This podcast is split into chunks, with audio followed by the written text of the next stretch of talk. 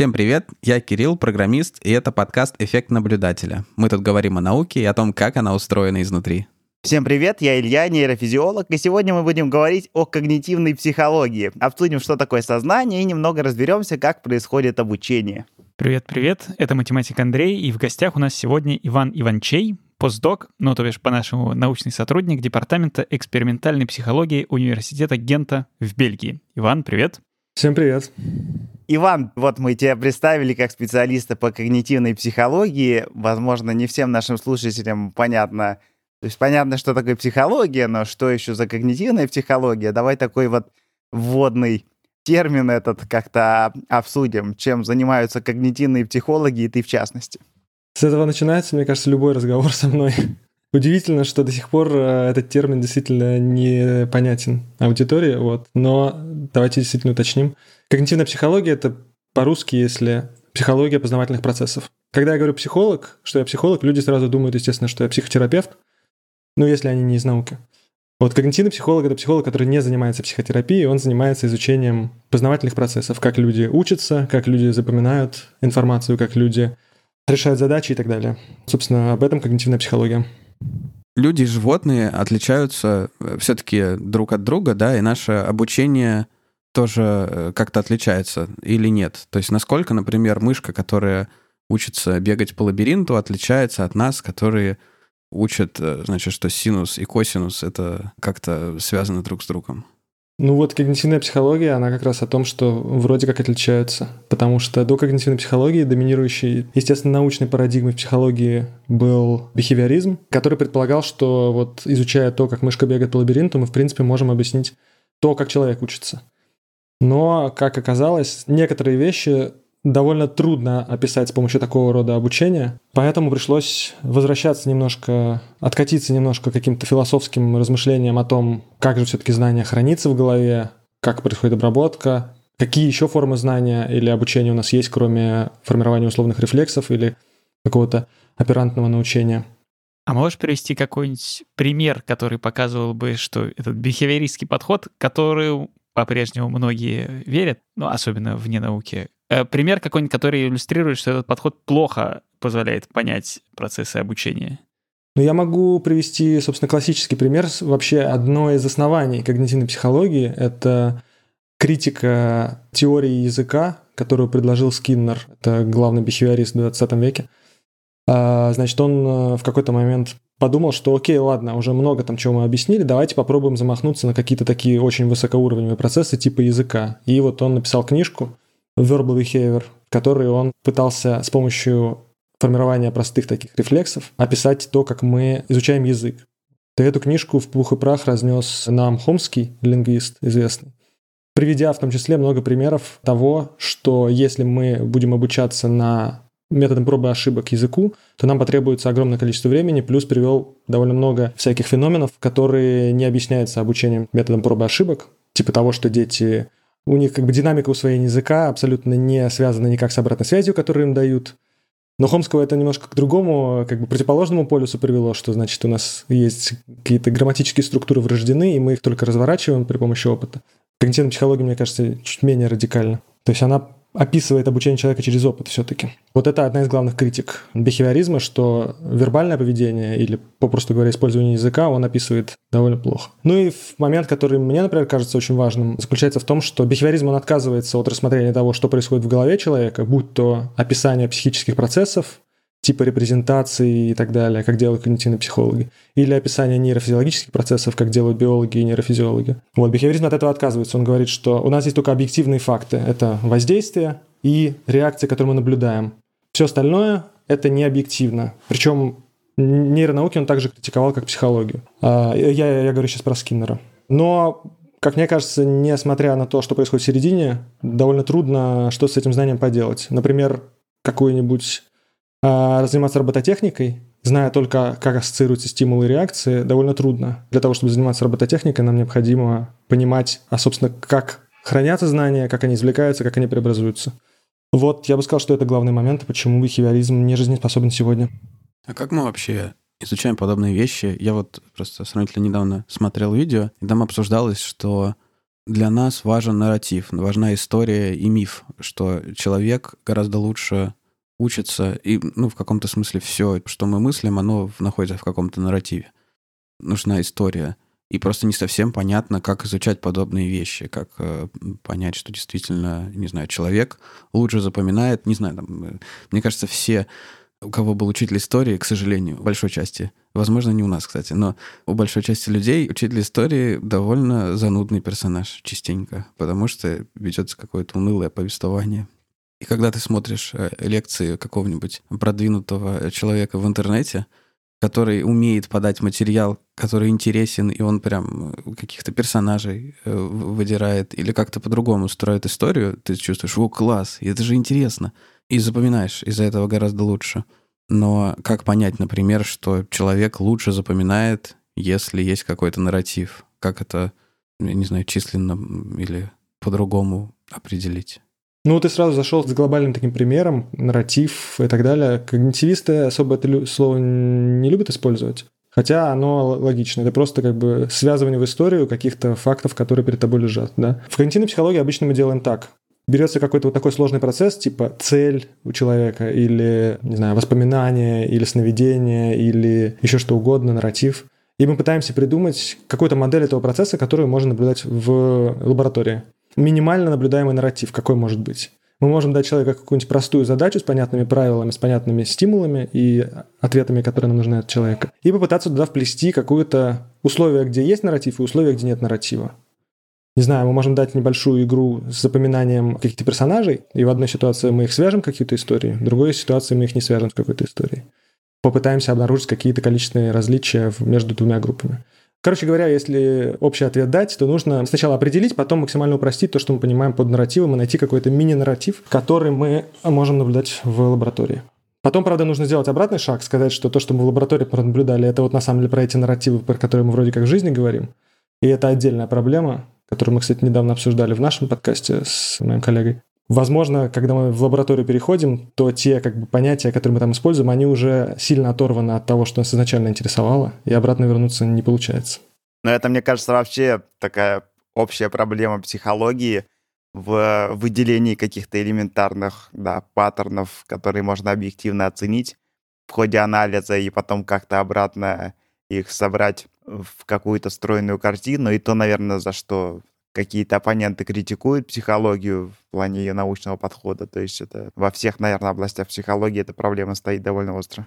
Ну, если ты как бы не стараешься адаптировать к лаборатории какой-то процесс, а просто рассуждаешь о целях человека, нарратива, смысле и так далее, то это все выглядит больше как гуманитарная наука и не воспринимается всерьез людьми с естественно-научным складом ума. Вот. А если ты пытаешься, наоборот, это все максимально привести в лабораторию, определить, выделить, э, четко как-то проманипулировать какие-то факторы и э, количественно э, измерить, то тогда люди начинают говорить, ну, блин, ребята, вы настолько упростили это, что это уже как бы не связано никак с никакими нарративами и реальным поведением людей в каждодневной обстановке. Вот, так что там между двух огней постоянно.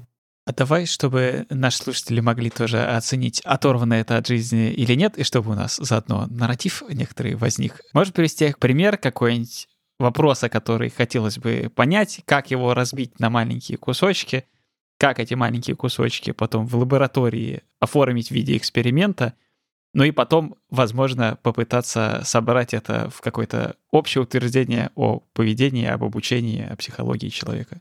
Ну, я могу рассказать про свои э, исследования. Собственно, две линии, которыми я в основном занимался, это так называемое имплицитное научение, когда мы учимся без участия сознания. То есть, когда мы усваиваем просто на своем опыте какие-то закономерности из окружающей среды. Это не то же самое, что обучение методом проб ошибок. Это скорее, там разные есть виды этого обучения. Иногда просто через наблюдение за какие-то процессы, иногда просто через то, что ты оказываешься в одной и той же ситуации много раз, и там какие-то закономерности, которые тебе незаметны, твой организм их заучивает. Это вот первая сфера, которой я занимался. И вторая сфера – это когнитивный контроль, то, как мы изменяем наше поведение, э, когда сталкиваемся с какими-то проблемами, когда мы не можем решить задачу или когда у нас какое-то противоречие возникает и так далее. И в обоих случаях нам приходится э, разрабатывать какие-то лабораторные задачки и делать эксперименты на них. И выводы, соответственно, мы можем делать только на них, надежные, а потом надеяться, что они распространяются наверх. Вот, скажем, в имплицитном научении, я всегда здесь поправляю, что психологи говорят «на учение», Я, кстати, не знаю, как у биологов. Обучение это типа, когда ты сидишь в университете и читаешь книжки или слушаешь лекцию, а научение это когда ты формируешь навык. Такое полуоднокоренное слово. Имплицитное научение я в основном изучал с помощью такой методики, которая называется э, научение искусственной грамматики. То есть, когда мы человеку как бы обучали псевдоязыку такому маленькому, это даже языком назвать сложно, там просто некоторые правила, по которым буквы могут идти друг за другом. Как бы имитация искусственных предложений. Вот. И, соответственно, человек погружается в такую языковую среду, можно сказать, э, и затем, сам того не осознавая, человек научается отличать грамматически правильные конструкции от грамматически неправильных. И это все звучит как бы прикольно, но по факту что происходит? Человек сидит перед компьютером, на протяжении пяти минут он смотрит на последовательности букв, никак не связанных друг с другом, просто случайно там XXX, M, Буба, дуба, люба, папа. Ну, это даже слишком хороший пример. Обычно это согласные буквы, которые даже прочитать особо-то нельзя. И, значит, пять минут так человек сидит, а потом ему говорится, а вот э, знаешь, на самом деле все, что ты сейчас видел, это были не случайные наборы букв, а это были последовательности, составленные по определенному правилу. Вот. И теперь мы тебе будем показывать новые последовательности, а ты должен нам сказать, они составлены по тому же правилу или нет. Но человек, как правило, офигевает этот момент э, и говорит, что он никаких правил не видел, пытается угадывать и, как правило, угадывает достаточно точно. Под достаточно точно я имею в виду, что выше как бы случайного угадывания, выше того, что можно было ожидать от человека, который не видел предыдущей последовательности. А вы закладываете какие-то паттерны э, понятные? В Да, именно так. Я когда это объясняю, например, программистам, я говорю, что это как машин learning только на человеке. То есть какие-то просто происходит обучение с учителем или без учителя, неважно. Но человек сам не понимает, но там какое-то обучение происходит в мозге. И значит, смотрите, да, мы, вроде как мы говорим про какой-то псевдоязык, усвоение языка, способность э, распознавать грамматические и неграмматические конструкции, но на самом деле это просто способность э, определять в рамках там получасового эксперимента чуть-чуть выше случайного, там если случайное угадывание будет 50% правильное определение грамматических и неграмматических конструкций, то там, в нашем случае это может быть 60% или 70%, если человек реально хорошо научился. При этом важно, что у человека не было намерения это запомнить. Да, именно так. То есть намерения не было. И, как правило, даже если человек попросить э, воспроизвести, какие-то описать правила, человек не может описать правила. Там другие интересные вещи начинаются. Человек начинает придумывать объяснения какие-то поверх того, что он когда ему уже сказал, что ты можешь отличать, он начинает думать, а, окей, может быть, я могу это отличать потому-то и потому-то.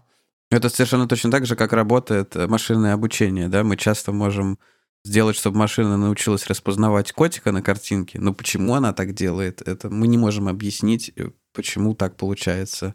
Да, тут как бы тоже такой получается black box от самого себя у человека возникает. Вот в этом как бы суть имплицитного научения. Но как бы что я хотел здесь подчеркнуть, что вот есть эта задачка обучения искусственной грамматики. И она, э, как бы, когда ее человек выполняет, ему кажется, что он делает что-то, что точно в жизни он никогда не делает. Но мы потом пытаемся обобщить это на другие процессы, типа а, формирования каких-то социальных стереотипов. Вот я много раз в жизни встречаю какую-то ситуацию, да, и я начинаю себя вести к одной группе людей одним способом, а другой группе людей другим способом. И вот мы пытаемся привязать вот это, например, к усвоению искусственной грамматики в лаборатории, да, и если мы говорим, что, окей, мы тут какие-то закономерности обнаруживаем, например, закономерность такая есть, что если человеку с самого начала сказать, что есть некоторые правила грамматики, попытайся их вычленить, когда он еще только запоминает на обучающем этапе, то, как правило, распознавание грамматических и неграмматических конструкций впоследствии происходит хуже. Понятная идея, да, что если ты в имплицитном научении пытаешься сознанием залезть туда и покопаться, то, как правило, перформанс ухудшается в итоге. То есть твое сознательное состояние, про сознание, может быть, потом еще угу. определим, что это такое. Ну, то есть то, что ты включаешься в задачу, тебя тормозит, потому что ты начинаешь задумываться. Это как э, часто бывает, когда ты делаешь там какую-нибудь монотонную операцию быстро, быстро, быстро, быстро, быстро. Если ты вдруг начинаешь думать о том, как ты это делаешь, с чтением, у меня такое бывает, я, ну, редко, но бывает, когда читаешь что-нибудь и думаешь, о, я читаю, и ты начинаешь тормозить, потому что ты как-то начинаешь осознавать процесс, и из-за этого не можешь читать. Да, именно, именно так. Мне это, наоборот, напомнило про то, что дети гораздо быстрее учат иностранные языки, чем взрослые. И часто это объясняют тем, что как раз дети просто, так сказать, воспринимают напрямую язык, они пытаются там... Они не учат язык, да? Не они учат, живут, они да. начинают на нем говорить. Да, это вообще отдельная тема. Есть такой на Ютубе преподаватель английского, который живет в России давно, и он много, значит, у него влог про обучение английскому языку, и у него было смешное видео, где он говорит, что англичане вообще не знают, что такое там present perfect или present simple, present continuous, они таких слов не знают. А мы первым делом изучаем вот эти времена, когда изучаем английский как второй язык. Да, то же самое у немцев с падежами. Они тоже что-то типа датив, акузатив, типа что это такое? Мы, мы просто, просто говорим. Так нет, то же самое происходит и с русским у нас. Когда мы идем в школу и офигеваем от того, что есть, оказывается, какие-то падежи, спряжения. Вообще, вроде как и без этого получалось говорить нормально. Я хотел еще чуть вглубь вот этих твоих исследований. Я посмотрел две твои работы по этому поводу 18 и 19 года. И вы там пишете, что знания, которые имплицитным научением получаются, что их можно разделить на структурные знания о, собственно, структуре грамматической и оценочные знания, которые просто позволяют человеку различать правильные и неправильные предложения. И вы даже в следующей работе находите какие-то нейрофизиологические корреляты этих двух процессов. Вот э, расскажи чуть-чуть, как вы различаете два вот этих вот механизма научения и их вклад. Это не совсем механизмы научения, это скорее то, что наблюдается по факту. Под структурным знанием, это, кстати, не наша дихотомия, не, не наше разделение сразу, а говорюсь, вот мы просто его применили там для наших исследований. Под структурным знанием понимается, собственно, знание грамматики, например, в нашем примере, да, это то знание той самой структуры.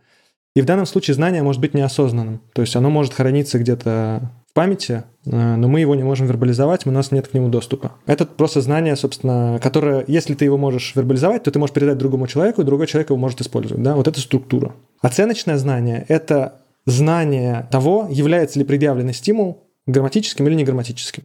Вот это оценочное знание. И оно тоже может быть и осознанным, и неосознанным. Когда оно осознанно, у меня есть четкое понимание, окей, я вижу этот стимул, я точно знаю, что он грамматический, я не могу объяснить почему, то есть мое структурное знание неосознанное. Но оценочное знание у меня есть. Да? Я точно знаю, что вот это грамматически, но не могу объяснить почему. То есть у меня есть уверенность, один из признаков э, оценочного знания. Если перевести это все из лаборатории в какой-то реалистичный пример в жизни, то, например, эм, вот кстати, проблема, которая меня волнует, это можно ли отличить эксперта в какой-то области, в которой ты сам не разбираешься. То есть, например, можешь ли ты понять по короткому разговору с врачом, это хороший специалист или нет? Мне кажется, мы знаем ответ. Просто немножко пообщавшись с ним, посмотрев как на то, какие он вопросы тебе задает и так далее. Вот, допустим, ты не специалист в медицине, да, можешь ли ты понять? Вроде как экспертность человека в другой э, области можно оценить по каким-то косвенным признакам. То, какие он обобщения делает, то, как он, не знаю, упоминает, не упоминает, может быть, какие-то научные исследования и что-то такое. И мы не всегда осознаем эти признаки, по которым мы можем оценить, доверять человеку или нет. И в этом случае структурным знанием будет перечень вот этих признаков, на которые мы опираемся, мы можем их осознавать, можем нет. А оценочным знанием будет, собственно, моя уверенность относительно конкретно вот этого человека. Доверяю я ему как специалисту или не доверяю.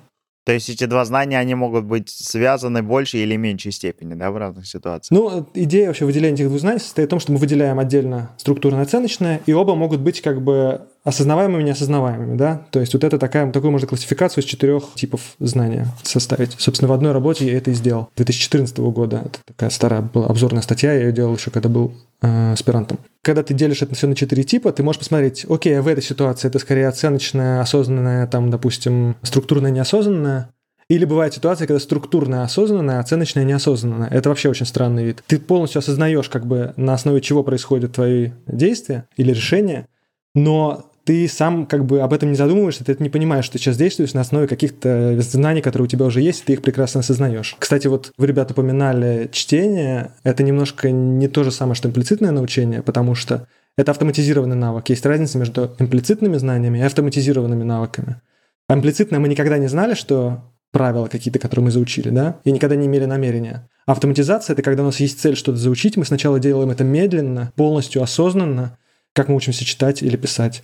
А потом это автоматизируется и уходит, опять же, из сознания, э, на другом уровне существует. У этих двух типов знаний есть небольшая разница между ними. Вот.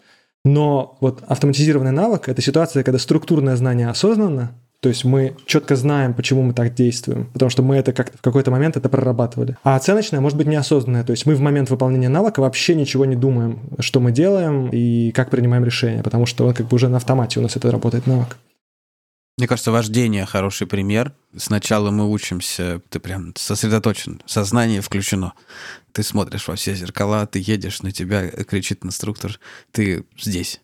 А потом уже, когда ты едешь и решаешь перестроиться, тебе не перестроиться, там, нажать газа или еще что-то, через пару-тройку лет, ты уже это делаешь просто на автомате, как ты пьешь кофе, там это совсем другое действие. Ну да, ты не запоминаешь, что вообще ты принял решение куда-то перестроиться, и ты вообще не думаешь о том, что ты там трогаешь рычаг коробки передач и так далее. Но интересно, что обучение в этот момент тоже происходит, да? Ты становишься все лучшим водителем, потому что ты ситуации разные там у тебя на дороге происходят, ты обучаешься опытом. Но это уже происходит не так, что ты сидишь и учишься, думаешь, поеду на тот перекресток, там стрёмно, научусь. Это как-то само происходит. Ну, вот здесь, кстати, экспертиза добивается уже имплицитным научением. Это такая сложная тоже взаимосвязь. У тебя сначала есть осознанный навык, который ты автоматизируешь, а потом твоя экспертность, она вырастает, уже добиваясь имплицитным научением, когда ты не обращаешь внимания на какие-то вещи, а они просто с опытом приходят. Может, хороший момент как раз, я хотел задать этот вопрос, что, что такое сознание вообще? И как, то есть мы говорим, что чувак в сознании учится, но что это значит? Что значит, что человек в сознании? Вот мы проснулись, там много философских есть, конечно, про это, ответвлений. Но вот мы проснулись и ощутили, что я — это я.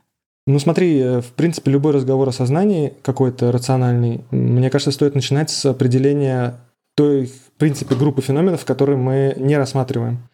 Вот, например, ты сказал, мы проснулись, открыли глаза, и мы начали осознавать себя. Это одно из возможных как бы не определение сознания, а просто определение того круга феноменов, которые мы рассматриваем. Можно рассматривать сознание как бодрствование, противовес сну или коме. Можно рассматривать сознание там, с юридической точки зрения. Это когда мы говорим о целенаправленности каких-то действий или нецеленаправленности действий. Опять же, медицинское, например, можно понимание сознания. Не то же самое, что сон бодрствования, а немножко более радикально. Там это, грубо говоря, какое-то состояние комы или состояние, опять же, бодрствования, в смысле здорового бодрствования. Или состояние там обморока, противовес полному сознанию или ясному сознанию, как еще иногда говорится.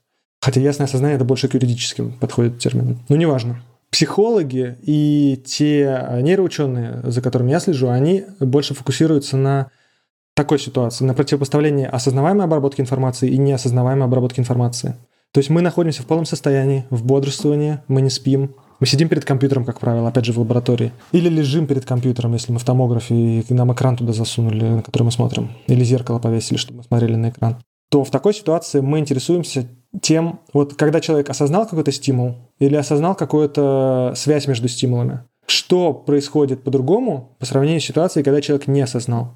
Конкретный пример. Допустим, мы можем варьировать время предъявления какого-нибудь зрительного или э, звукового стимула и смотреть, при каком, допустим, времени предъявления для, для зрительного стимула сознательное восприятие исчезает. Ну, как это проверить? Предъявляем человеку два стимула, квадратики и кружочки, допустим, и человек должен отвечать, нажимая соответствующую кнопочку.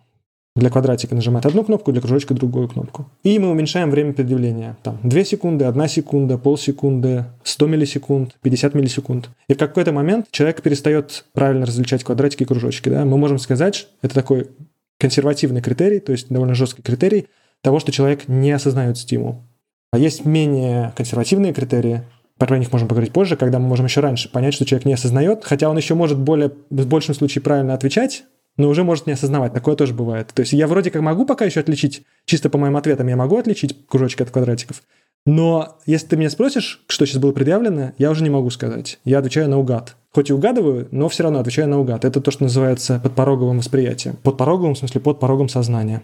Но при этом нейрофизиологически это информ... можно да, как-то оценить, что эта информация прям в мозге уже в более низколежащих областях начинает обрабатываться, и даже какой-то процесс научения тоже может быть да, да, запущен до того, как эта информация сознательно, да, Да, конечно. Это, это можно и нейрофизиологически, можно и психологически это показать. Например, если тебе показывают стимул подпорогового, то можно показать, что он впоследствии влияет на надпороговое восприятие. То есть, допустим, если ты подпорогово показывал человеку стимул, есть такая вещь, как семантический подпороговый прайминг. Есть споры про него, а, воспроизводит этот эффект или нет. Я скорее верю в этот эффект. Вот. Заключается он в следующем. Если подпорогово предъявить человеку слово там, «берег», то слово «река» в следующем тесте он воспримет быстрее, чем слово а, «собака». Потому что берег и река семантически связаны. То есть как будто бы какая-то семантическая обработка, хотя бы на начальных этапах, была проведена слово, хотя уровня сознания оно не достигнут.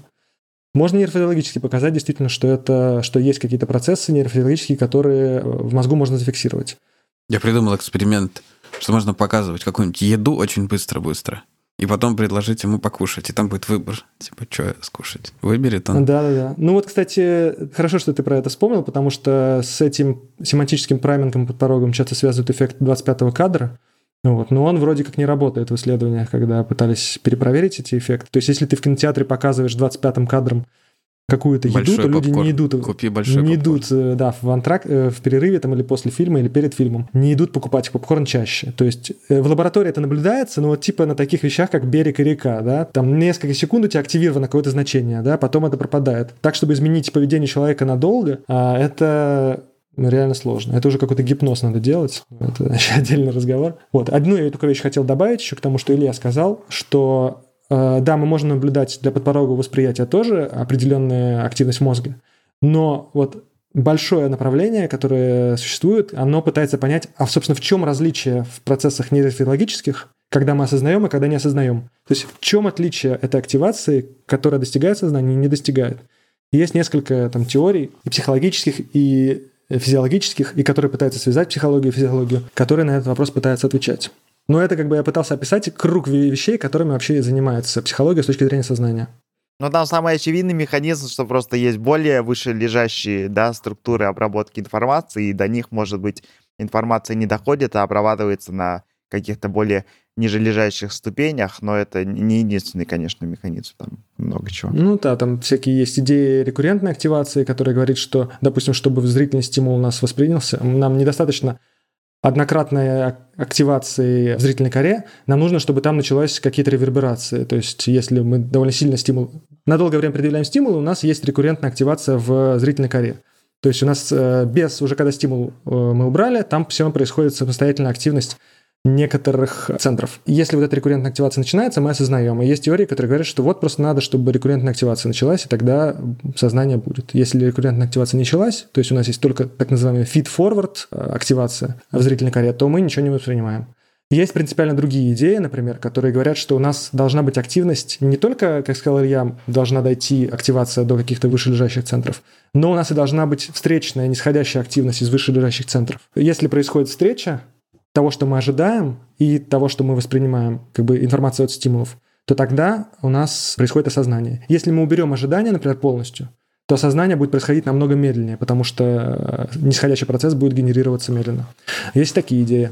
Это вот прям мой вопрос снял с языка, потому что, то есть мне показалось, что если человек сидит и намеренно ему показывают быстро квадратики, кружочки, и он сидит, и он знает, ему нужно сейчас отличить квадратик от кружочка, или ему просто будут показывать квадратик и кружочки. Там, наверное, все-таки вот этот порог включения или выключения, когда он перестанет их как бы понимать, там, квадратик или кружочек, он разный, потому что есть какое-то намерение, и, видимо, оно тоже важно. Сто процентов, да. Это, кстати, эффекты, которые известны уже больше ста лет. Одном из первых а, научных направлений психологии, которое называлось психофизика, звучит так забавно, но на самом деле это очень простая дисциплина. Она пытается связать величину физического раздражителя с величиной психического восприятия. То есть, грубо говоря, мы связываем физическую величину, допустим, звука, в чем там он измеряется в децибелах, пытаемся связать это с величиной восприятия звука в нашем сознании. Да? Грубо говоря, насколько децибел нужно увеличить звук, чтобы мы восприняли увеличение звука в нашем сознании.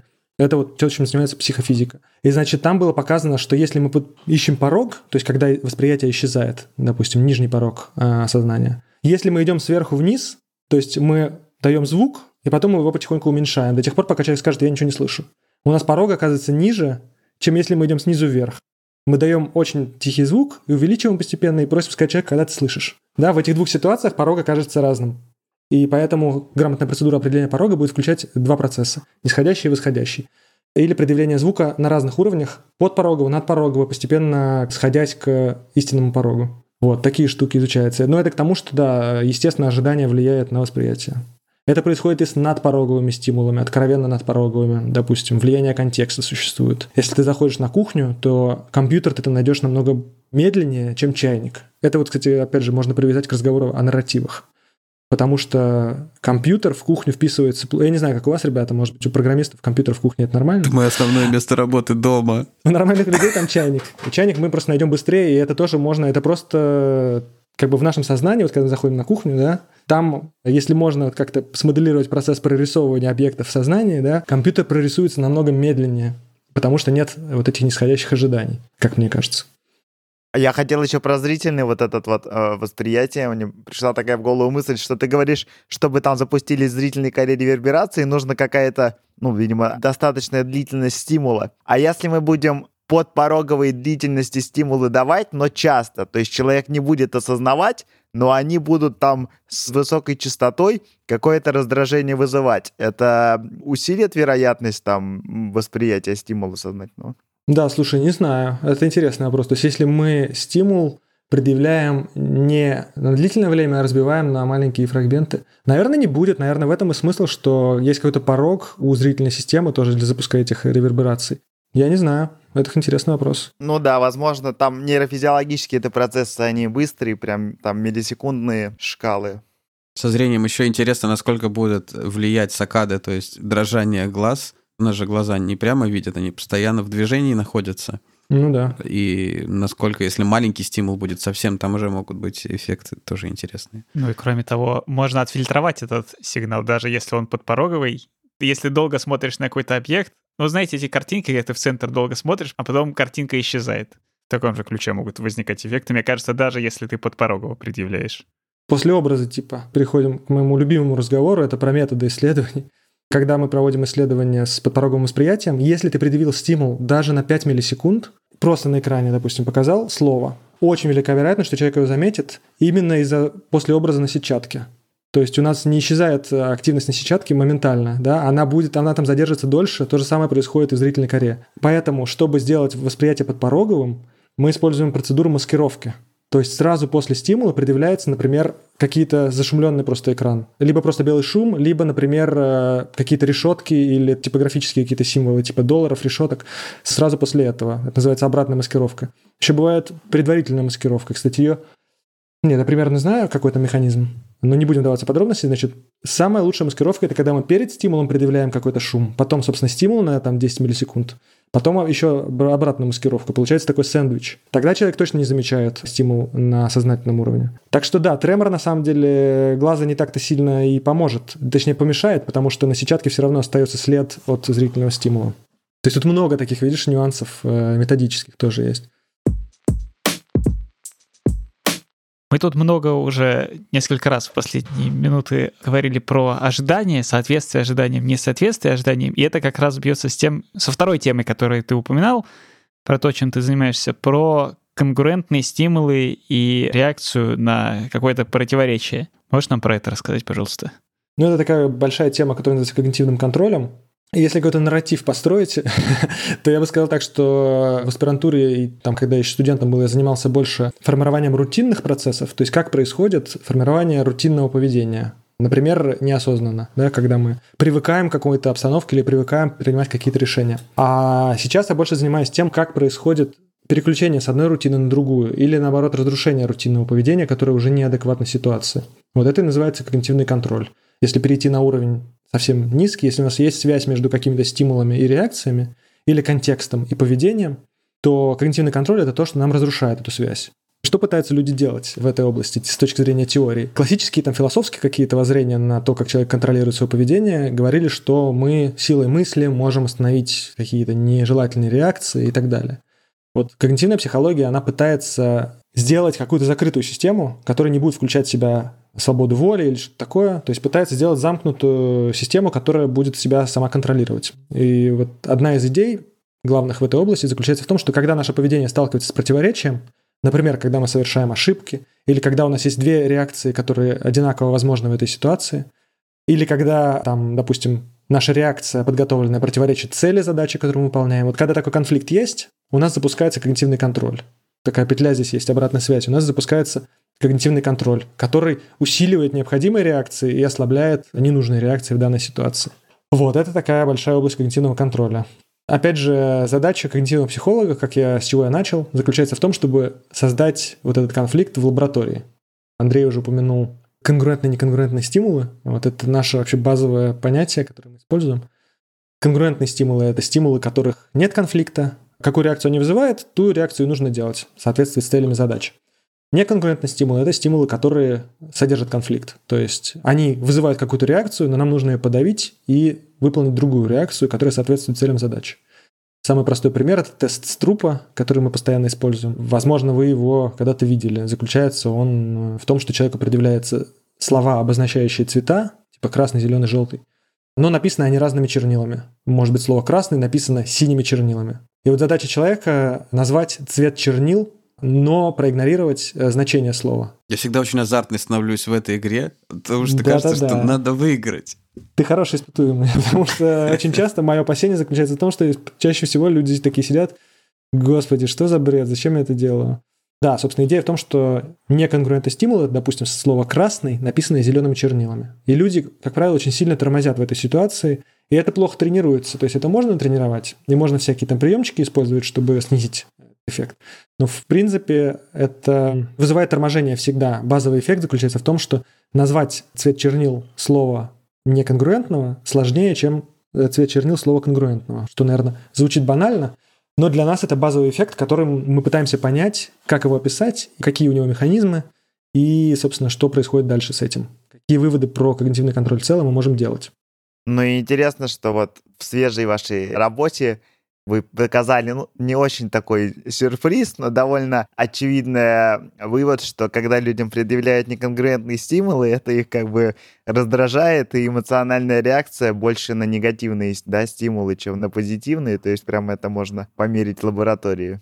Слушай, да мы на самом деле показали даже немножко другую вещь, но связанную с этим. Да, есть такой эффект. Это вообще отголоски такого глобального процесса, который происходит в когнитивной психологии, когнитивной науке в целом когнитивной нейронауки тоже, что, значит, изначально когнитивная психология рассматривала только когнитивные процессы, а все, что не когнитивные процессы, она игнорировала и говорила, что, в принципе, это для поведения человека не так важно. Мы рассматриваем человека как компьютер. И это идеальная метафора, чтобы рассматривать человека. Поэтому мы будем игнорировать, например, такие вещи, как мотивация, мы будем игнорировать такие вещи, как личность, э, индивидуальные особенности, в принципе, мы можем игнорировать. Мы можем игнорировать такие вещи, как эмоции. И на протяжении нескольких десятилетий так и развивалась когнитивная психология. А сейчас происходит такая конвергенция обратно с исследованиями эмоций, с исследованиями индивидуальных различий и так далее. Но вот для нас центральный вопрос – это исследование эмоций. И вот я сказал, что базовая теория когнитивного контроля говорит, что конфликт запускает активацию контроля. Появляются новые теории, которые говорят, что на самом деле это не конфликт, а это отрицательная эмоция, которая возникает э, в мозге в момент, когда мы воспринимаем конфликт. Отсюда сразу несколько следствий. Во-первых, конфликт должен быть отрицательно нагружен эмоционально. И это во множестве экспериментов показано. Если мы предъявляем человеку неконгруентный стимул, но не просим назвать цвет, а просто просим сказать, оцени на шкале от 1 до 10, насколько тебе понравился этот стимул. Так мы обычно не делаем, потому что это для испытуемых эта задача бессмысленная, потому что если мы человеку сто раз предъявляем слово красным написано зеленым или там в разных комбинациях, то человек уже как бы начинает просто автоматом нажимать кнопочки, не особо рефлексируя свои ощущения. Что мы делаем, например, мы можем показывать в качестве прайма, то есть, э, там, не знаю, на 500 миллисекунд, например, то есть очень быстро, так, чтобы человек заметил э, стимул, но не успел как-то ничего про него подумать осознанно. Вот предъявляем такой струп стимул, красно написано зеленым, допустим, и сразу после этого предъявляем какую-нибудь картинку. И говорим, пожалуйста, оцени вот эту картинку, насколько она тебе приятна, неприятна. И идея в том, что маленькая эмоция, которая возникает в ответ на струп-стимул, она переносится на следующий стимул и влияет на восприятие второго стимула. Это как бы в отдельных исследованиях подтверждалось, что эта методика работает, поэтому мы используем ее в наших исследованиях. И вот этот эффект показан, что если показать человеку струп-стимул неконгруентный, у него возникает негативная эмоция, которая переносится сразу на следующий стимул. То есть вот этот перенос – это просто метод измерения э, эмоций, которые возникают. А конгруентный стимул оценивается как более приятные. И это подтверждает частично вот эту идею о том, что, ага, может быть, точнее, это как бы согласуется с идеей о том, что, может быть, мы ориентируемся не на конфликты, точнее, как бы наша когнитивная система ориентируется не на конфликты, когда запускает контроль, а на отрицательные эмоции.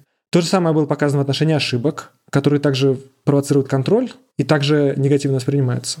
И сейчас, например, конкретно вот то, что я делаю прямо сейчас, это исследование, которое пытается понять, окей, хорошо, а если мы будем предъявлять человеку просто негативные стимулы, какие-то отрицательные картинки или слова неприятные и так далее, можем ли мы как-то наблюдать активность контроля после этого? Например, если мы человеку покажем слово тухлый помидор, там, не знаю, картинку, покажем тухлой еды какой-нибудь, протухшей, потом уберем и сразу же дадим ему струп-стимул. Быстрее ли он отреагирует на струп-стимул, чем в ситуации, когда мы ему покажем приятную картинку? Если быстрее, это значит, что действительно возникшая негативная эмоция усилила когнитивный контроль, который позволил разрешить конфликт быстрее. Такая логика. Вот это то, что мы делаем сейчас. И пока надежных свидетельств этого нет, но вот это как раз прямая проверка вот этой идеи, что контроль запускается эмоциональными сигналами, а не э, когнитивными. А то, что Илья упомянул, это исследование, в котором мы немножко в сторону отошли от этой проблемы и стали смотреть на другую вещь. что если мы преодолеваем сложную ситуацию, мы получаем внутреннее подкрепление. Э, нам становится приятно. И тут наблюдается такой эффект. Если человеку показывать неконгруентные стимулы, то он их не любит. Да? А если человеку показать неконгруентный стимул, дать ему ответить правильно, то у человека вдруг возникает положительная эмоция, причем более сильная, чем когда ему показывают конгруентный стимул, то есть простой для реакции, да? То есть ситуация разрешилась, и из-за этого какой-то Да, можно наступает. немножко другой пример привести, что если у вас есть задача сложная и простая, то решив и ту, и другую, вы себя будете чувствовать лучше, или вы будете радостнее после того, как вы решили сложную задачу. Да? Хотя перед тем, как вы ее решили, может эмоция быть обратная, да? Вот. И мы тут пытаемся это связать с э, всякими теориями обучения с подкреплением, ожидание вознаграждения или ожидание подкрепления ниже, когда у нас задача сложная, Поэтому, когда мы ее решаем, у нас есть положительная ошибка предсказания, которая потом трансформируется в положительную эмоцию. Вот такие мы пытаемся строить объяснительные конструкции. А сам тот факт того, что мы положительную эмоцию испытываем, он подкрепляет наше поведение и может впоследствии усиливать контроль в данном контексте. Вот. Но это уже такие дальнейшие теоретические спекуляции, которые мы пытаемся тоже развивать и проверять. Мне пришла в голову поток я не помню, кто его э, первый, но я знаю его от Михая Чиксан-Михая. И там состояние потока, в частности, один из условий как бы его возникновения это постоянная обратная связь. То есть постоянные как угу. бы маленькие задачи, которые ты решаешь, и, и это держит тебя вот в этом состоянии довольно положительном. То есть, получается, если ты уткнешься в какую-то очень сложную задачу, это тебя выбьет и, ну да, каждый может э, себе это представить в целом. Нет, вот тут видишь, э, обязательно нужен баланс. Если у тебя постоянно простые задачи, ты будешь получать небольшой положительный фидбэк. Да, они должны быть достаточно сложные. Но если она сложная, но настолько, что ты ее можешь решить, то у тебя будет обратная связь реально очень сильно положительная. Внутренняя, да, обратная связь у тебя будет сильно положительная. Но если задача выше твоих способностей, то у тебя все, что будет, это негативная эмоция, которая возникнет с самого начала задачи и никак не разрешится, никак не уйдет и никаким подкреплением не перекроется. Интересно, получается, уровень радости от решения задачи предопределен до ее решения, и ты сам его как бы предопределяешь. Он предопределен, у тебя есть ожидание вознаграждения. Да. Чем ниже это ожидание, тем сильнее эффект в конце. Но он зависит от того, разрешил ты задачу в итоге или нет. То есть надо занижать ожидания, но не слишком низко. Да, то есть надо студентам говорить, вы должны думать, что вы глупые и ничего не можете, а потом смочь и возрадоваться. Но я думаю, это ну, плохо да. сработает со студентами. Не, ну вот тяжело в учении, легко в бою можно перевести на язык э, ошибки предсказания именно в этом смысле. Если давать человеку всегда очень сложные задачи, фрустрирующие в обучении, и человек будет ожидать от, допустим, от экзамена тоже очень чего-то сложного. Но потом на экзамене ему дать что-то попроще, то, возможно, будут радости полные штаны. Потому что человек оказывается, что он ожидал чего-то очень плохого, ожидал мало подкрепления или вознаграждения, а тут вдруг оказалось, что нет, все нормально, все решили, все хорошо. Вот мы тут обсуждаем уже какое-то время про то, что разные стимулы и ожидания влияют на дальнейшую когнитивную деятельность. И в частности, до этого еще прозвучало слово прайминг несколько раз. Что это за явление такое? Раз уж мы его упомянули, надо, наверное, развернуть. Да, это очень такой действительно важный термин для когнитивной психологии. Постоянно везде встречается. Значит, прайминг — это просто подготовка человека к какой-то новой познавательной ситуации при помощи какого-то стимула. Например, э, мы человеку можем предъявить какой-нибудь объект, и затем его действие с другим объектом изменится, потому что мы до этого что-то предъявляли. Вот это будет прайминг в самом общем смысле. Подпороговый прайминг, как я уже приводил пример, это когда мы предъявляем какой-то стимул на подпороговом уровне, и он потом изменяет нашу реакцию на надпороговые стимулы. Например, предъявляем берег подпорогового, восприятие слова речка ускоряется. Бывают надпороговые прайминги, бывает отрицательный прайминг. Выполняя одну задачу, мы потом другую задачу выполняем хуже. В самом широком смысле это когда действие или восприятие одного стимула изменяет действие или восприятие другого, последующего стимула. Я знаю один пример, которому все подверглись, и я думаю, большинство наших слушателей пали его жертвой. Это когда, особенно среди детей популярная эта шутеечка, когда сначала спрашивают какие-то вещи, связанные с посудой, с кухней, с едой, потом спрашивают, а какого цвета холодильник? А, белый. А потом спрашивают, что пьет корова. И все отвечают, молоко. Да-да-да, именно так. У меня этот ответ э, прям в голове возник сейчас. Я тебя только что праймировал. Или какой правильный э, глагол тут? Промировал, именно так мы и говорим, да. В разговоре про контроль за каким-то формированием навыков или формированием какой-то позиции часто говорят, часто обсуждают влияние социума на формирование каких-то позиций. В некотором роде мы уже упоминали, что вот э, дети смотрят за окружающими, и у них могут формироваться стереотипы, как от того, что они сами наблюдают неосознанно, так и от того, какие мнения на них им высказывают явно или неявно окружающие. И вот э, у тебя есть одна статья про имплицитное научение в оценке привлекательности где вы показывали портреты женщин с не... вместе с некоторой оценкой привлекательности, но иногда говоря, откуда эта оценка берется, а иногда испытуемым этого не сообщая. И выяснилось, если я правильно понял, что научаются ли испытуемым воспроизводить эту оценку или не научаются, зависит от того, заметили они э, скрытое правило, которое стоит за постановкой этой оценки или нет. Что это исследование говорит нам о процессе обучения с подкреплением или наоборот без подкрепления, и какие еще детали в нем важны, которые я упустил в своем кратком пересказе. Пересказ вполне корректный, за исключением того, что, собственно, главного эффекта.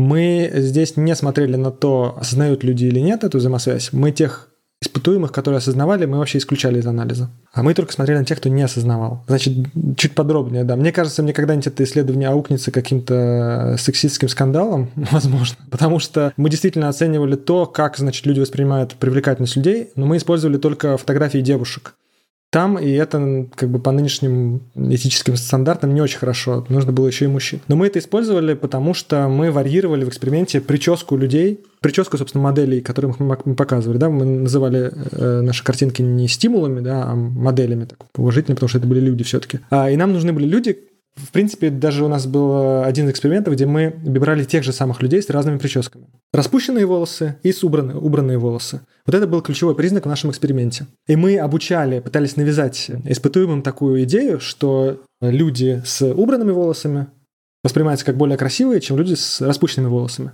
волосами. Это мы делали в одной группе, а в другой группе мы навязывали обратную взаимосвязь, что люди с распущенными волосами э, более привлекательнее, чем люди с убранными волосами. Фотографии девушек мы использовали только потому, что у девушек больше дисперсия по прическе. То есть у них больше разброс по тому, какие прически могут быть. Длиннее волосы можно убрать, можно распустить и так далее. А, например, там с Андреем и Ильей было бы точно сложно проводить этот эксперимент. В качестве модели, модели если бы мы использовали с Кириллом, еще может быть получилось бы. В общем, идея в том, что действительно у нас получилось связать, а, навязать вот эту закономерность. Ну да, собственно, как выглядел эксперимент. Показывали, значит, фотографию модели, и снизу оценка была как бы оценка привлекательности. Там было несколько условий, но, например, в одном из условий мы говорили, что другие участники эксперимента оценили э, эту модель, привлекательность этой модели на там столько-то, на, грубо говоря, 7 из 10. И люди должны были просто смотреть на эти оценки и на фотографии. И оказалось, что там, где оценка привлекательности коррелировала э, с распущенными волосами, точнее, была связана с распущенными волосами, при оценке новых моделей люди опирались на прическу. При этом, когда мы их после этого старались как бы детально, так воронкообразно расспросить, на что они опирались, смотрели ли они на внешность, смотрели ли они на волосы, в конце концов мы их спрашивали. И мы отсели тех, кто упоминал волосы в этом постэкспериментальном интервью. Оказалось, что люди, которые даже не, не заметили связи с волосами, они также оценивали привлекательность выше, опираясь на прическу. Причем в двух группах противоположную сторону, естественно. Как мы и навязывали. Хотя сразу скажу, что, естественно, навязать в сторону распущенных волос было легче. Видимо, это соответствует каким-то стереотипам исходным, да, что распущенные волосы с большей привлекательностью связываются у людей. Общество навязывало гораздо дольше, чем вы. Ну да, это привычная вещь для большинства людей. Ключевой эффект, который мы обнаружили, на самом деле вот этот эффект, это просто репликация того эффекта, который уже был показан какое-то количество лет назад. Вот. Что мы сделали? Мы сделали такую вещь. Во втором эксперименте мы попросили людей отмечать на бумажке каждый раз. То есть в первом эксперименте люди просто смотрели на картинки, и их задача была запоминать моделей с высокими оценками привлекательности. Вот такую задачу мы им дали. В итоге они смотрели и на модели, и на оценки привлекательности. Во втором эксперименте мы попросили их ставить черточку на, на листе бумажки, бумаги, который перед ним был, в ситуациях, когда они не согласны с оценкой. То есть они должны были не только смотреть на эти картинки, но еще и думать, согласны они с этой оценкой или нет. И в этой ситуации эффект не проявился. То есть навязать корреляцию не удалось. И мне кажется, это очень крутой эффект, потому что он показывает, во-первых, что стереотипы восприятия внешности есть, а во-вторых, эти стереотипы можно с ними бороться. По крайней мере, вот в экспериментальной ситуации мы смогли с ними побороться, как мы это объясняем, повышая аналитическое мышление, да, когда человек начинает задумываться о том, а согласен он или не согласен с той информацией, которая предъявляется. То есть мы ему даже не говорим, что это неправильно или правильно. Мы просто говорим, подумай, согласен ты или нет. При том, что у нас были другие э, факторы в этом эксперименте, которые нас интересовали изначально. Э, например, мы показывали одной группе испытуемых картинку и говорили, что это оценка других людей. Другой группе испытуемых мы говорили, что это объективная оценка, основанная на анализе симметричности лица. А третьей группе мы говорили, что это просто случайное число, которое компьютер сгенерировал. И во всех этих условиях наблюдалась корреляция в итоге в оценках самих людей. То есть ним не важно, абсолютно нарратив, кстати, в этой ситуации оказался не важен для имплицитного научения. То есть просто корреляция автоматом обрабатывается и влияет на, на последующую оценку мою. Вот. Но что оказалось важно, это вот эта критическая установка, как мы э, пишем, и, по-моему, в названии этой работы даже есть что-то про analytical thinking. Да, analytical processing. Аналитический процессинг. Да-да-да, вот Значит, аналитически, когда мы задумываемся сознательно о той информации, которую нам предъявляют. Вот, оказалось, что это разрушает имплицитное научение. И мне кажется, это довольно хороший результат. Собственно, про это мы довольно много с коллегами из Петербурга думали, изучали и писали про то, что, в принципе, человек действует в двух режимах чаще всего. В таком аналитическом или холистическом. То есть, когда он пытается на общее впечатление опираться и когда он опирается на анализ отдельных вещей. Вот. И имплицитное научение очень плохо работает, когда мы действуем в аналитическом режиме. Оно может полностью разрушаться или даже оно может не разрушаться, оно может произойти, и где-то в мозге хранятся эти корреляции, которые мы заучили, но мы их игнорируем при принятии решения, если мы действуем в аналитическом режиме. Мне почему-то вот когда касаются вот этих тем, все время вспоминается игра Go и то, как э, современные алгоритмы начали обыгрывать людей – они в каком-то смысле учатся на картинках, и в этом смысле это как раз ощущения какие-то, да, то есть у человека есть то же самое, я так понимаю, что у игрока, у него есть понимание, что вот это хорошо, а это плохо, и это э, только как бы исходя из картинки, он еще даже не задумался об этом, но он понимает, что вот эта позиция, она нормальна, здесь хорошо, и может включиться уже какое-то аналитическое мышление, когда ты понимаешь, что вот здесь может быть что-то плохо или еще что-то, и тогда ты переключаешься как бы из режима, если я все правильно говорю, переключаешься из режима такого плавания в эмоциях в какое-то более аналитическое продумывание ситуации. Да, и тут важно как бы правильно понять ситуацию, развивать эту другую тему, которой я немножко занимался, называется метакогниция, когда это ну, грубо говоря, это про рефлексию, как мы сами э, управляем своими когнитивными процессами или как мы сами их наблюдаем. Тут важно уметь понимать, это ситуация, в которой нужно аналитически действовать или холистически. И как бы адекватно реагировать. Потому что в некоторых ситуациях холистически будет полезнее действовать, а в некоторых ситуациях аналитически будет полезнее действовать. Вот, и важно не путать эти две ситуации. Я вот на себя начал примерять, мне кажется, что у меня аналитическая чаще включается, и, наверное, нужно было бы иногда это выключать. Ну, зато ты не подвержен э, когнитивным ошибкам по Канеману. Потому что они как раз, э, все эти байсы, они возникают, когда мы к аналитической задаче применяем холистическое мышление, опираемся на первое впечатление, на интуицию. Раз уж мы заговорили про метакогницию, насколько я понимаю, это же область, которая занимается вопросами контроля концентрации и всякими такими вещами. То есть управление именно режимом, в котором сознательная деятельность происходит. То есть не только переключиться на аналитическое мышление, но и как-то проконтролировать. Ну, в том числе, да. Что вообще известно про то, насколько человек в состоянии контролировать, скажем, меру своей концентрации? Ну, контроль включает в себя или метакогниция включает в себя несколько компонентов. То есть тебе нужно, с одной стороны, отслеживать то, что происходит у тебя в голове, да, или в твоем поведении. И с другой стороны, нужно контролировать, то есть изменять это поведение, если вдруг ты отследил какой-то неадекватной реакции или какие-то конфликты. Ты говоришь, что это требует какое-то самосознания и в некотором роде рефлексии на тему того, что осознавать. То есть человек должен сам оценить, сосредоточен он или не сосредоточен. Потому что иначе непонятно, как сосредоточиться. А, я понял. То есть ты в этом вопросе отождествил аналитическое мышление и сосредоточенность, что в целом можно сделать, да. А как понять, нужно ли переключаться на аналитическое мышление, если как бы вроде как такой анализ требует аналитическое мышление сам? Это хороший вопрос грубо говоря, как начать рефлексировать, если ты еще не рефлексируешь, да? Потому что вроде как, чтобы понять, что нужно рефлексировать, нужно уже какой-то уровень рефлексии обладать. Да, это интересный вопрос. Как и мы это пытались сделать. А, это все нужно попытаться закруглить в какую-то закрытую систему, кибернетическую, можно даже так сказать, которая сама работает по тем принципам, которые мы описываем, собственно. Задача когнитивной психологии — описать как закрытую систему, как все работает без привлечения какой-то свободы воли или рефлексии высшего порядка, или какого-то гомункулуса, как это еще часто говорится. да, какого-то человечка, который сидит и управляет всеми процессами или воспринимает какие-то процессы и принимает решения. Значит, здесь, мне кажется, одна из самых простых идей, которые мы можем здесь э, развивать, это идея о том, что рефлексия включается тоже в момент конфликтов. То есть, как я говорил до этого, или в момент отрицательной эмоции. То есть вот эти две теории когнитивного контроля, которые я упоминал, они также приложимы и здесь. То есть у нас рефлексия, по идее, должна включаться в тот момент, когда мы наблюдаем некоторые противоречия. Например, мы делаем даем ответ на задачу, и нам говорят неправильно, хотя нам казалось, что это простая задачка, и мы на нее правильно ответили. Если дать человеку канемановские задачки, кстати, интересно, вот я не знаю, есть ли такие исследования, наверняка есть. Что происходит, если дать несколько задач подряд? Перестает ли человек действовать на основе системы 1, как это Канеман называет, или нет? Я думаю, что человек должен переключаться к второй, третьей задачке уже на более рефлексирующий, на более аналитический подход. Это значит одна вещь, то есть мы можем воспринять противоречие или отрицательную эмоцию и начать рефлексировать из-за этого. Другой момент – это контекст. Все-таки, несмотря на то, что бихевиоризм сейчас это маргинальная область в академической психологии, отрицать того, что наше познание все равно связывается или по принципу там, павловского обуславливания, или по принципу обучения с подкреплением по Скиннеру, что как-то это влияет на наше познание, мы не можем отрицать это полностью. И, например, вот я упоминал сам ошибки предсказания, подкрепление внутреннее, внешнее. Это все попытки интегрировать современную когнитивную нейронауку и бихевиоризм немного так. Вот, поэтому второй момент, кроме конфликта, может быть еще и контекст. Мы можем э, запомнить, опять же, не обязательно осознанно, что в этом контексте лучше действовать аналитически, а в этом контексте лучше действовать холистически или интуитивно. И это у нас будет включаться, рефлексия будет включаться автоматически вот в этом контексте.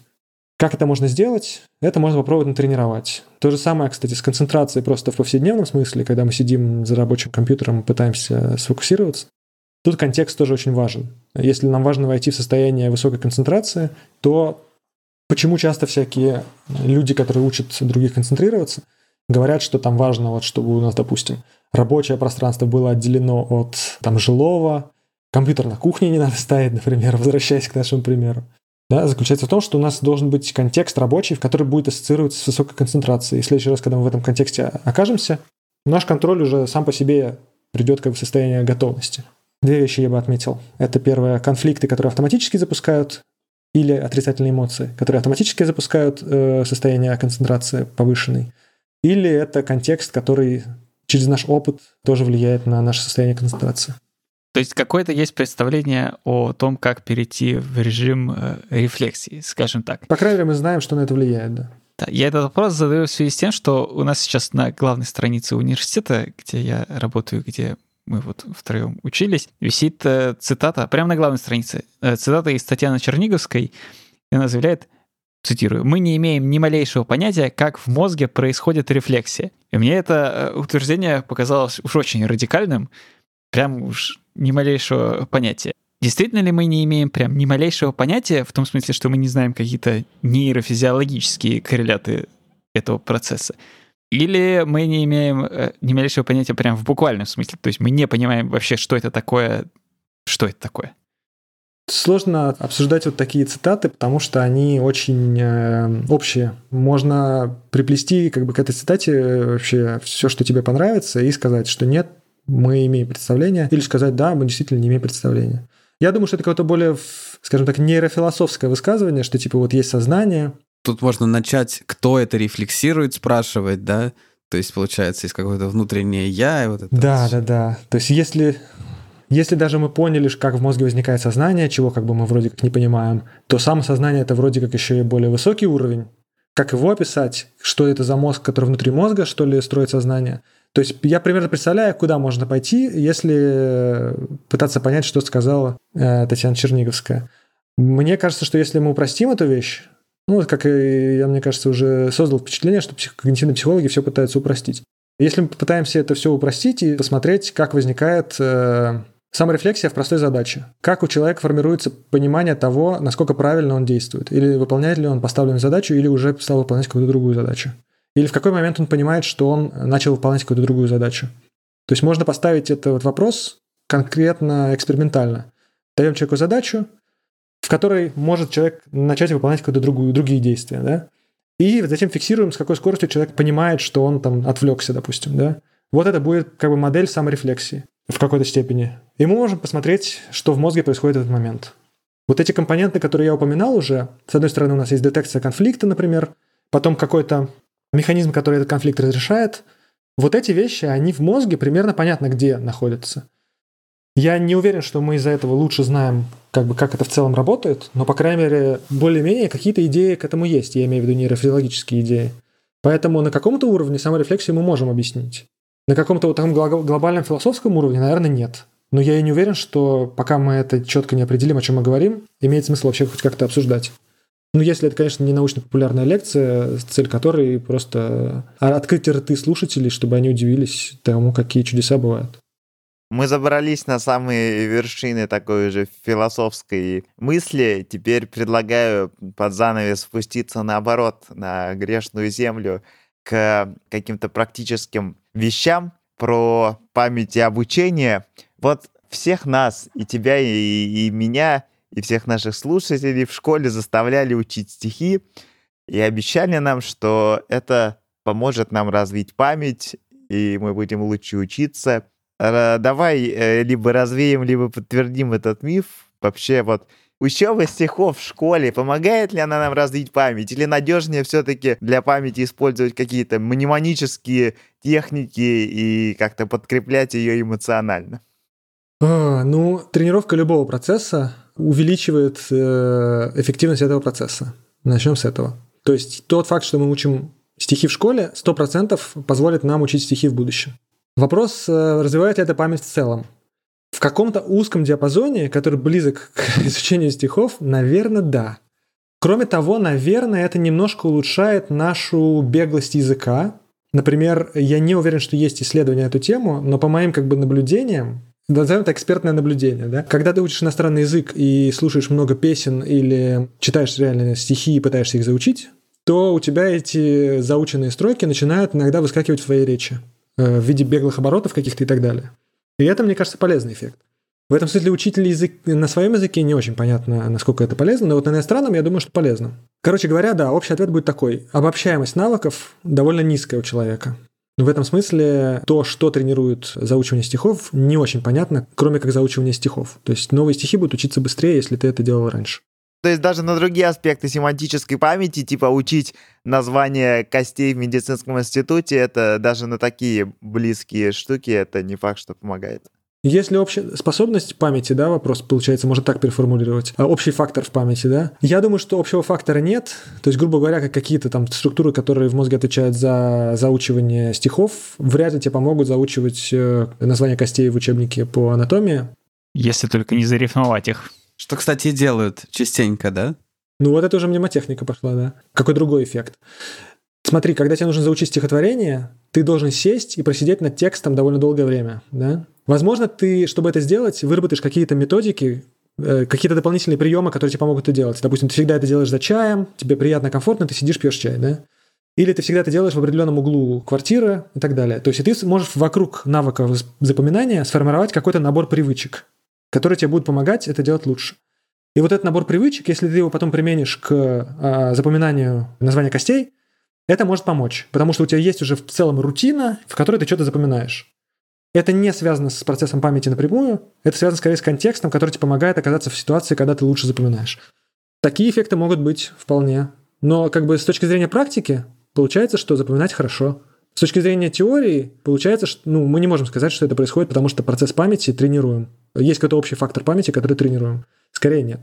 Ну и тут важно сказать тоже такую вещь, что времена меняются, и наша психика, она сделана для того, чтобы мы адаптировались под окружающие задачи и гибко адаптировались. Ну, вот. И стихи э, люди заучивали в те моменты, когда нам нужно было реально постоянно что-то заучивать, держать в памяти какую-то информацию. А сейчас нам это не нужно. И в этом смысле наша память, наверное, в целом похуже, чем, допустим, 50 лет назад была, но в целом наша поведение от этого не страдает, да, потому что у нас есть очень легкие доступы к внешним носителям памяти. Это неплохо, не хорошо, это естественное, биологически, мне кажется, даже можно сказать, естественное поведение э, вида Homo sapiens. Да? Мы используем нашу психику для окружающих задач, используем инструментов, которые нам доступны. Мне кажется, хорошая точка, чтобы э, закончить этот выпуск. Иван, спасибо большое. Очень интересно. Мне кажется, все могут э, на себя это приложить часто всплывают такие вещи в лекциях всяких мотиваторов, и не всегда понятно, как бы есть что-то за этим действительно или нету. Да, как отличить экспертность мотиватора? Да, это достаточно сложно. Нужно сходить к другому мотиватору, который тебя научит. Вот, надеюсь, мы приоткрыли какие-то занавесы нашим слушателям. Если так, то обязательно сходите, оставьте нам комментарий и звездочку, потому что если не просить, то никто не оставляет, а э, это приятно. Так что оставьте нам звездочку и комментарий. И приходите в наш телеграм-канал тоже, если у вас будут какие-то вопросы, Observer эффект, то приходите, задавайте. Мы там есть, мы на них ответим. Иван, спасибо большое. А ты можешь немного рассказать про э, свой подкаст? Э, что, что ты делаешь? Мы, может быть, оставим тогда ссылочку на него в описании тоже. Да, во-первых, я хочу поблагодарить за интересные вопросы. И, кстати, за хорошую подготовку, что вы посмотрели даже какие статьи мы публиковали недавно. Это круто. Да, подкаст. Э, мы делаем такой, есть сайт-проект у нас с коллегой моим Ильей Захаровым, который в Москве находится. Во время пандемии идея возникла э, делать журнальные клубы в виде подкаста. То есть мы как-то просто обсуждали какие-то статьи, и я подумал, почему бы... Вообще это интересное обсуждение, особенно если мы говорим не про узкоспециальные вещи. Почему бы не делать из этого запись? И, может, кому-то будет интересно. Поэтому у нас есть такой подкаст, там не очень много выпусков, но они будут появляться в ближайшее время почаще, я надеюсь. То есть мы берем просто научные статьи какие-то недавние и обсуждаем их, как правило, пытаясь приглашать э, людей с разным бэкграундом, не только психологов. Вот, мне кажется, получается иногда интересно. Так, а Илья Захаров, это, насколько я понимаю, из психологического института Российской Академии Образования, с которым у нас был а, отдельный выпуск. Тоже можно его послушать. Иван, спасибо большое. Напоминаю, что у нас в гостях был Иван Иванчей, постдок университета Гента в Бельгии. Спасибо, был очень интересный разговор. Надеюсь, слушателям тоже стало немножко яснее, как устроена психология вообще и когнитивная психология в частности. И ждем вас в наших новых выпусках. Всем до встречи. Пока-пока. Пока. Пока.